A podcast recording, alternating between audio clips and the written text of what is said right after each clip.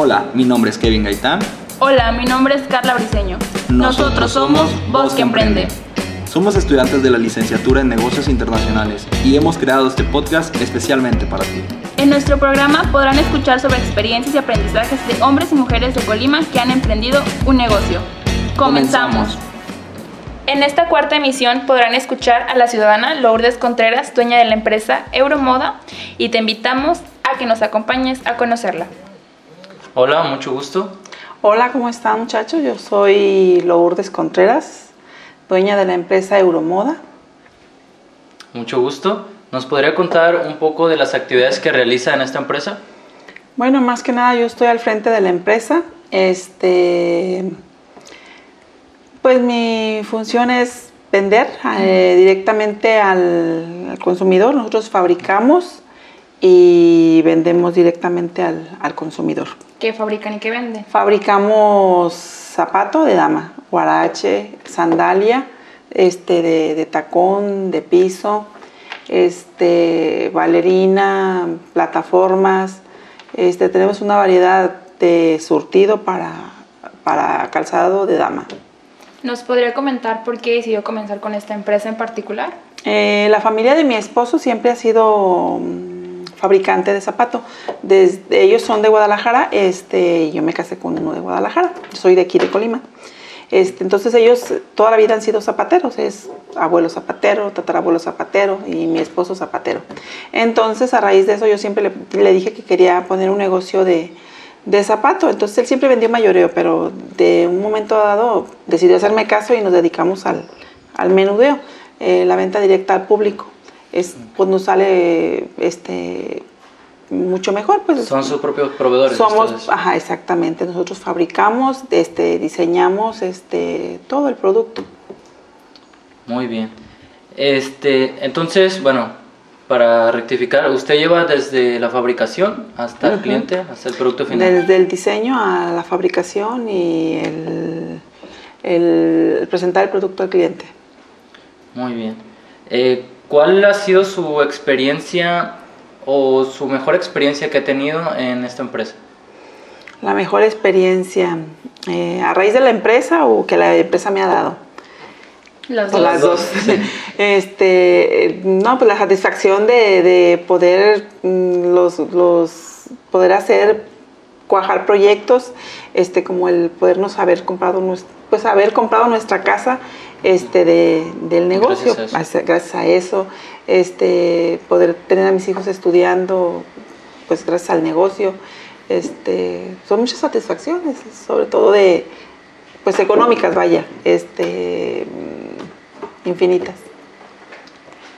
¿Cuáles son las barreras que usted ha enfrentado al estar enfrente de la empresa? Y nos gustaría saber si considera que algunas de estas han sido por el hecho de ser mujer. Oh, sí, sí, la mayoría de, de los, este, no sé, como altercados o problemas o conflictos que he tenido en mi empresa han sido precisamente porque soy mujer. Obviamente, este, no me importa porque los hemos sabido sortear, pues, o sea, sí hay misoginia en, en al, al, tener contacto con una mujer, prefieren tratar con un hombre que con una, que con una mujer. ¿Usted, ¿Usted es la que realiza las negociaciones con, para eh, conseguir la, la, materia prima? Ah, tengo, ya, tengo ya empleados para eso. Ah, ok, perfecto. Sí. Eh, a raíz de, de crear de un, de un principio la empresa, ¿usted buscó apoyos o programas?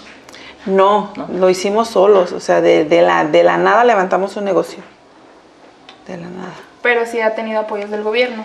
Eh, ah, oh, sí, tuvimos, este, nos dieron una, ¿qué sería? Una máquina del, como, no, un celular uh -huh. para, para cobrar con tarjeta, una laptop de apoyo del gobierno. ¿Qué, qué programa le brindó esos apoyos? El INADEM que es el apoyo a las mujeres. Es un programa que, que sí se me hace, que sí da realmente apoyos a la mujer. Muy bien.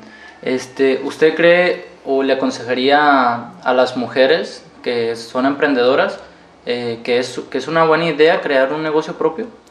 Es la mejor idea de una mujer y si es una mujer estudiada, este, mucho mejor porque si una persona como yo que no tiene estudios este, puede sacar una empresa adelante, una mujer con estudios puede hacer 1700 cosas más. Muy bien.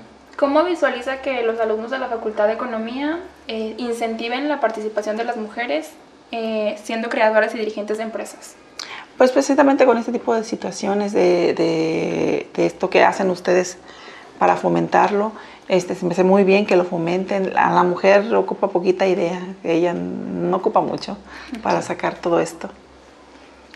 Eh, ¿Qué experiencias, bueno, ya nos dijo alguna de las buenas, pero qué experiencias malas ha tenido cuando se ha visto en, o sea, números rojos?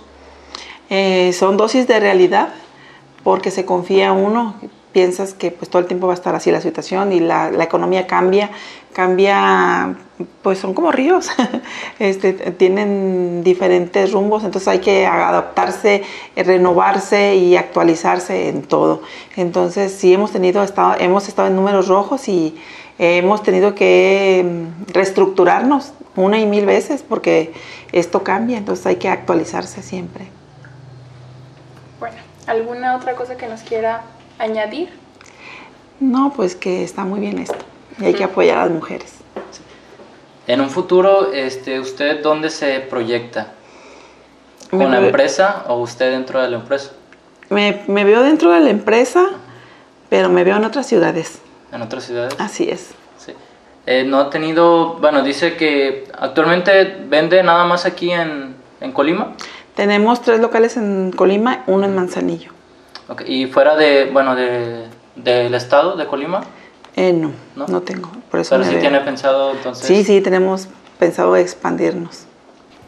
Pues muchísimas gracias por el tiempo, por haber respondido a las preguntas. Muchísimas gracias. A ustedes, a ustedes.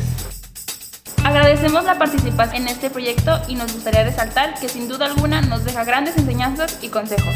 Acompáñenos en la siguiente emisión de Voz que Emprende. Tendremos una nueva invitada que nos hablará de su compañía.